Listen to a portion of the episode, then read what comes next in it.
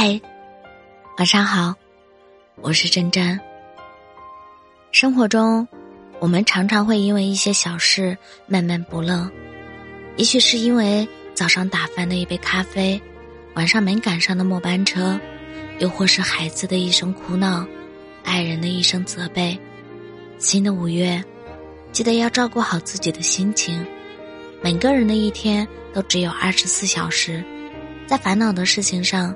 多耽搁一刻，快乐就少了一刻。那些步履轻快的人，并不是生来就一帆风顺，而是想得开，看得开。心仪的鞋子断码了，就换一双；常去的面馆停业了，就换一家；喜欢的人离开了，就好好工作，挣更多的钱。在无数种方式，可以让自己开心。也有无数条大路可以通向未来，这世上没有过不去的事情，只有过不去的心情。